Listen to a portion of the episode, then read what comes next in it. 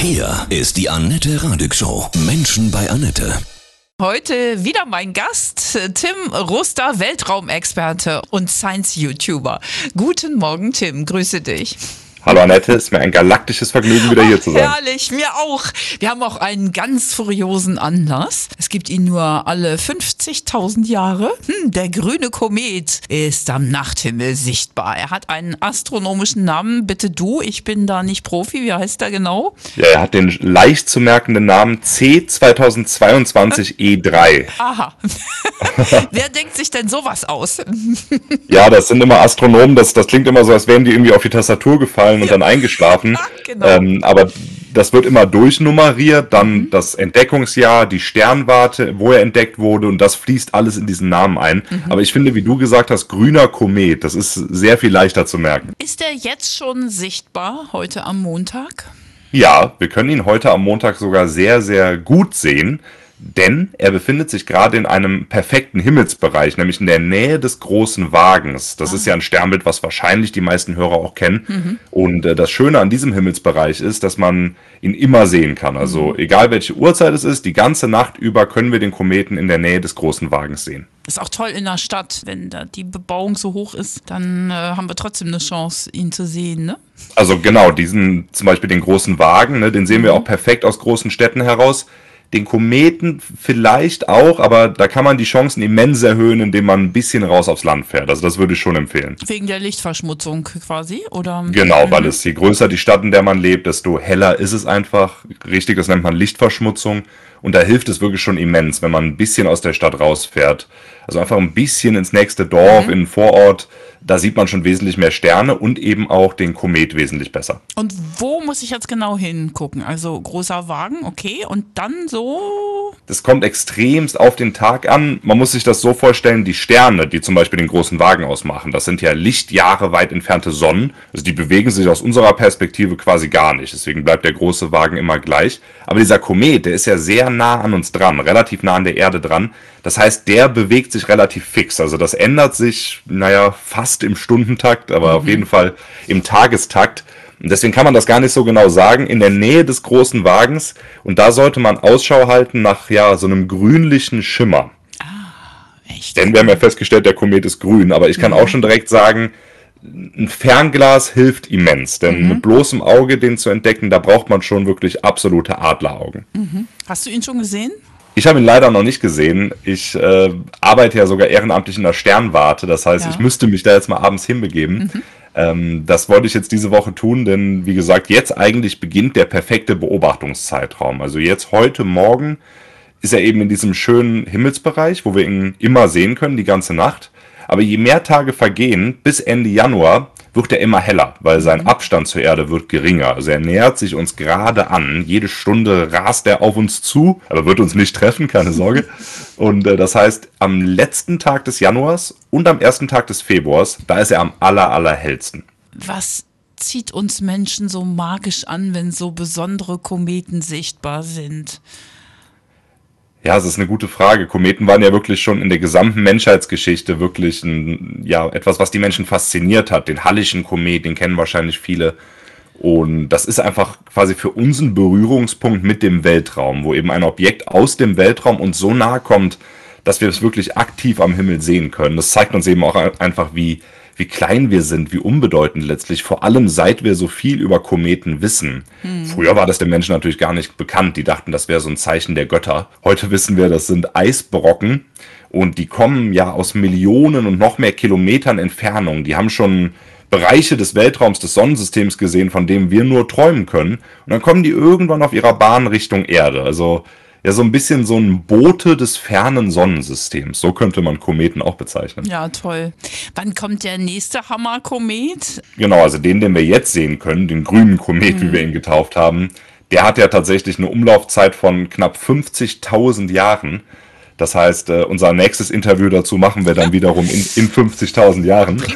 Es werden aber natürlich noch andere Kometen kommen. Also schon, es gibt schon öfter mal, ich sag mal, pro Jahr einen Kometen, den man mit Hilfsmitteln, mit dem Teleskop, mit dem Fernglas irgendwie sehen kann. Aber das, was man, was man sich unter einem Komet vorstellt, jetzt so einen richtig hellen Feuerball mhm. am Himmel mit diesem Schweif, sowas kommt relativ selten vor. Den Hallischen Kometen zum Beispiel, den werden wir das nächste Mal im Jahre 2061 sehen. Also Okay. noch schaffbar vielleicht, Vielleicht, aber ja. Hm. wird schon ambitioniert. Warum ist der denn grün, dieser C 2022 E3? Sehr gut den Namen gemerkt. Ja, abgelesen. Ja, das ist super spannend, denn äh, daran sehen wir, wie Kometen überhaupt funktionieren. Also ich äh, reiß das mal kurz ab. Es ist Bitte. so, der Unterschied zwischen Kometen und Asteroiden, den Begriff kennen sicherlich auch viele, ist, dass Asteroiden vor allem aus Stein bestehen und Kometen vor allem aus Eis. Das ist der Mhm. Unterschied. Das sind so Eisbälle, die durch den Weltraum rasen und wenn die der Sonne zu nahe kommen, fangen die an zu schmelzen. Ne, weil wird ja dann Ja. wärmer. Und dieses geschmolzene Eis, das fliegt dann in so einem Schweif hinter dem her. Deswegen haben Kometen immer so einen schönen Schweif, weil die schmelzen. Also eigentlich auch traurig, denn das Mhm. heißt natürlich auch, die sterben dabei irgendwie, denn die schmelzen weg. Wie ein Schneemann, ein kosmischer Schneemann. Kosmischer Und äh, dieses schön. geschmolzene Eis wird dann von der Sonne durch die Energie der Sonne zum Leuchten gebracht. Das wiederum ist ein bisschen wie bei Polarlichtern. Polarlichter sind Teile der Erdatmosphäre, die von der Energie der Sonne zum Leuchten gebracht werden. Also Kometen ziehen so ein kleines Polarlicht hinter sich her. Und je nachdem, woraus der Komet genau besteht, ändert sich die Farbe des Schweifs. Und der Grund, warum unser Komet jetzt grün ist, ist, dass er ja gewisse Elemente in sich hat. Wer es genau wissen will, ist es zweiatomiger Kohlenstoff, ist aber auch egal. Also er hat gewisse Elemente in sich, die, wenn sie von der Sonne zum Leuchten gebracht werden, grün sind. Wie Polarlichter. Falls einige Hörer die schon mal gesehen haben, wissen die sicherlich, es gibt grüne Polarlichter, es gibt rote Polarlichter, es gibt blaue Polarlichter, je nachdem, was die Sonne zum Leuchten bringt. Und äh, in unserem Fall dieses Kometen ist es eben, sind es Elemente, die grün leuchten. So ein Polarlicht, das steht auch noch auf meiner Levelliste, sage ich dir. Hast du schon mal gesehen? Kann ich sehr empfehlen. Ich war gerade letzten Dezember in Norwegen und habe sie Wow. wieder gesehen und es ist wirklich unfassbar beeindruckend. Ist jetzt aber auch noch eine gute Zeit, ne? Januar, Februar, oder? Genau, kann man eigentlich den ganzen Herbst und Winter über gut sehen. Ähm, die sind auch im Sommer da, nur da sieht man sie nicht, weil Ja. es zu hell ist. Also es, Hauptsache es ist dunkel. Unser grüner Komet, mh, wie lange ist er jetzt so tendenziell überhaupt noch sichtbar? Zwei Wochen noch oder? Genau, ungefähr zwei Wochen. Also sein Höhepunkt wird er, wie gesagt, Ende Januar, Anfang Februar erreichen. Und was dann passiert, dann bewegt er sich wieder von der Erde weg. Ich habe ja schon anklingen lassen, Kometen haben eine Bahn um die Sonne, wie ein Planet. Und die bewegen sich ellipsenförmig um die Sonne. Und er wird uns eben jetzt immer näher kommen bis Ende Januar. Ich glaube, bis auf knapp 41 Millionen Kilometer. Da werden jetzt schon einige sagen, ja, das ist doch nicht nah. Aber in kosmischen Maßstäben ist 41 Millionen Kilometer sehr, sehr nah. Also das ist quasi ein Katzensprung. Und äh, danach aber, also Anfang Februar, entfernt er sich wieder. Man kann ihn dann noch ein paar Tage sehen, aber man würde dann eben jeden Tag feststellen, der wird jetzt schwächer und schwächer und schwächer und dann ist er weg.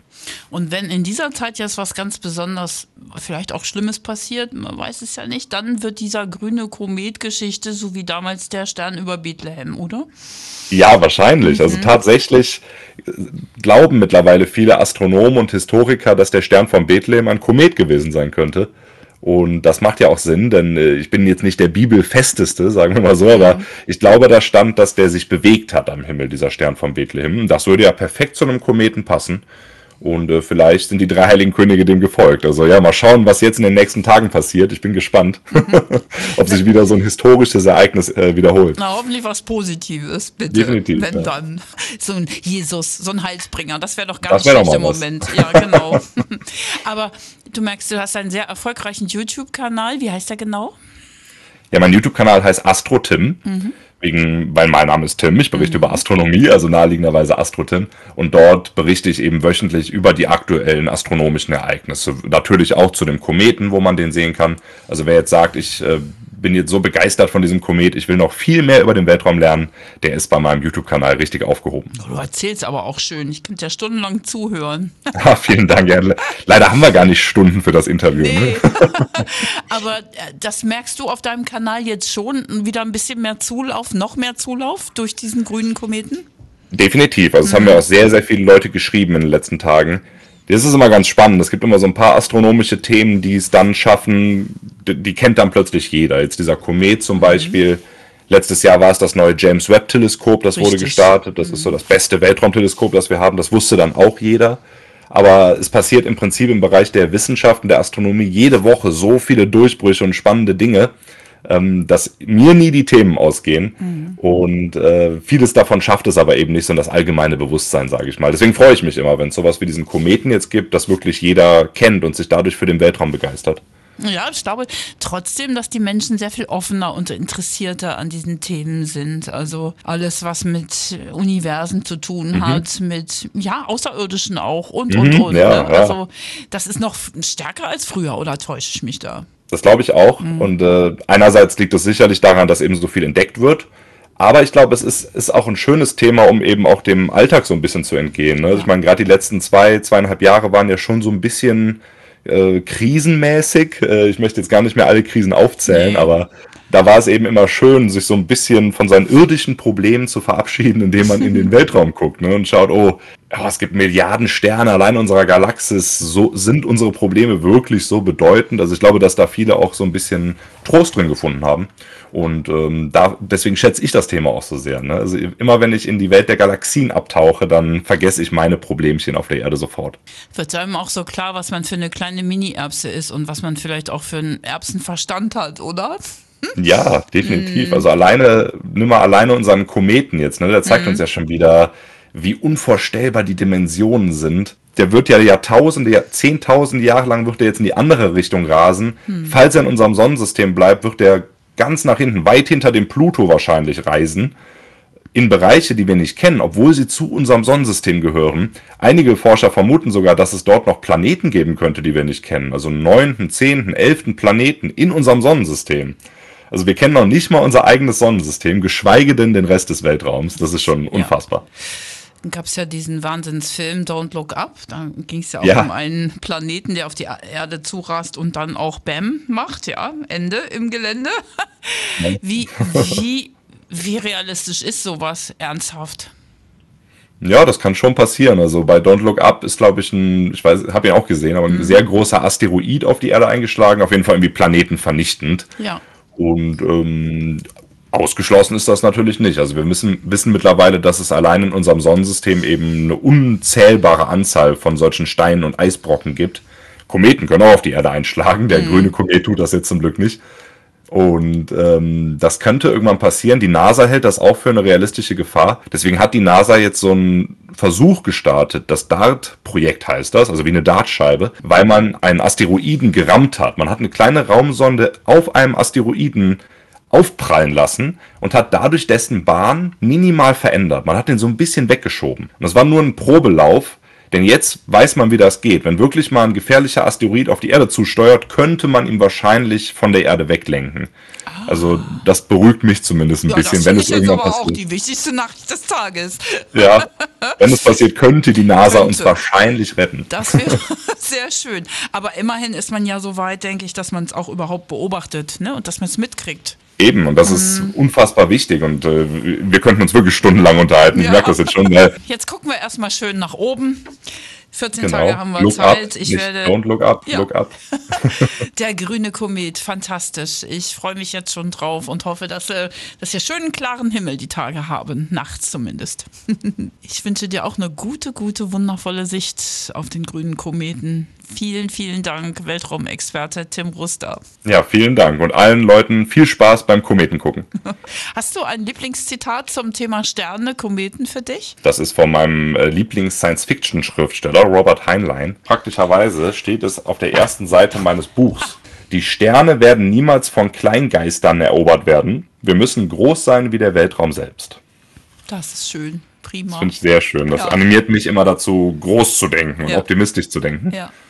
Wer noch mehr von dir entdecken möchte, dein YouTube-Kanal und du hast auch ein schönes Buch geschrieben. Genau, mein Buch heißt äh, Können wir auf Gravitationswellen surfen? Das ist ein bisschen schwieriger Titel. Das mhm. ist ein Reiseführer durch den Weltraum. Also wirklich geschrieben wie ein Reiseführer. Das heißt, wer seinen nächsten Urlaub nicht mehr auf Mallorca planen möchte, sondern ja auf einem fernen Kometen in einer fremden Galaxie, der kann das mit diesem Buch tun. Mhm. Ellen wird dafür sorgen, nicht? Von Herzen, von Herzen alles Liebe, Tim Ruster. Danke dir.